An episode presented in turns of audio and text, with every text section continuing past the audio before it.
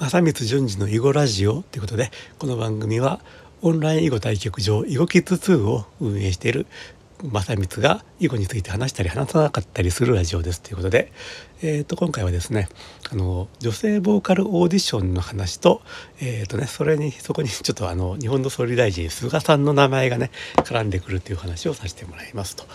えーとですね、現在ですねあのゴスペラーズね男性のボーカルユニットゴスペラーズと一緒に歌を歌う女性ボーカルのオーディションのね募集がね行われてましてこれはどういうものかといったら今年のね6月から7月にかけて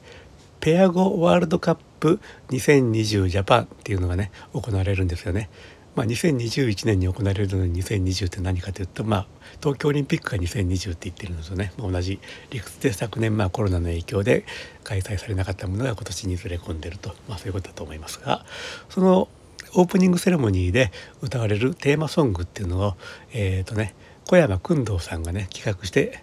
えー、っとまして小山君堂さんってまあくまモンねくまモンのまあ、プロデュースみたいなとこでも知られてると思うんですけども小山君堂さん企画で小山君堂さんの作詞それからゴスペラーズの北山さんね、まあ、北山さんもね囲碁囲碁好きとして知られてまして、まあ、囲碁のテレビ番組なんかにも登場したことがありますけども北山さんが作曲すると。でそれを歌う女性ボーカルのオーディションの審査委員長は松任谷正隆さん正隆さんということでねなかなかゴージャスな顔ぶれになっておりますと。えーとまあ、これ、えーと、ペア語オーディションとかで検索したらすぐ出てきますんで、えーとね、ご自身がねあのまあ、あの歌を歌われる女性だった場合はもちろんですけども知り合いにねあの歌の好きな得意な女性がいるって方はね是非ね、えーと、知らせしてあげてくださいと。まあ、ペア語オーディションで検索したらすぐ出てきますし、まあ、このヒマラヤのね、えー、っとこの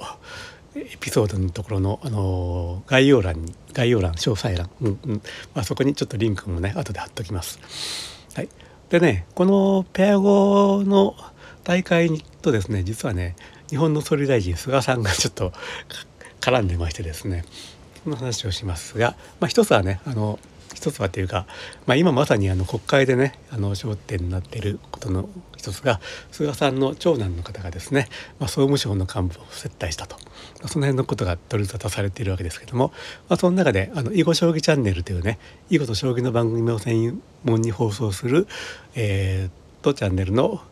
名前がね国会の中でまあ飛び交っているわけですけれどもまあそれ辺に関連した今度「週刊ポスト」の記事になるのかな。あと私、えーと、ウェブ上の「ニュースポスト7」まあもともとヤフーニュースで見かけたんですけども、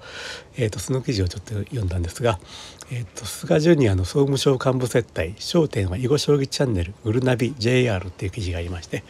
でここでね出てくるグルナビ JR っていうあたりが、まあ、グルナビの会長のね滝久夫さんっていう方がおられてるんですけどもこの滝さんっていう方がですね、まあ、日本の囲碁界囲碁業界の中では非常にすごい すごい人でですねあの、まあ、私オンライン囲碁対局場を運用してるってたんですけども、まあ、その、まあ、ライバルといったらちょっとおこがましいんですけども、えー、っとまあ、日本最大のね、えーと、オンライン語対局場パンダネットっていうのがありまして、まあ、それをね作って育ててきたのがもう滝さんなんですよね。でまあこの滝さんと奥さんの滝優子さんがですね、えー、とやっぱりこのペア語協会というのを作って育ててきて育ててきているということで現在もねあの現在あの滝優子さんがペア語協会の副理事長ということでですね今回のオーディションの件についての、えー、テレビ番組なんかにもね、えーと登場されていますと。えー、っとでですねこの滝さんという人がこの菅さんのですね、まあ、講演者というか、まあ、昔からね応援をしているということでですねあの実際にペア語大会のねえーと、2014年のペア語大会では菅さんがねあのサプライズゲストとして登場して、えーと、プレゼンテーターじゃないや、えーと、プレゼンターねあの、まあ、表彰状を渡す人ですかねとして登場したというふうなこともありましたと。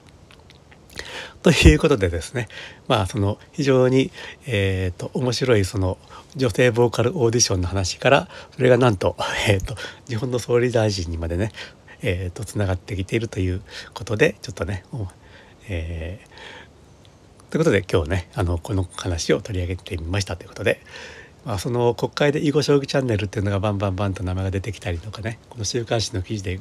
えー、っとねペア語協会の話が出てきたりっていうまあこの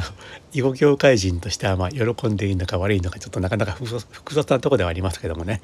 まあ、こういう時事的なホットな話題と絡んだそのオーディションっていうことで、まあね、是非ねあの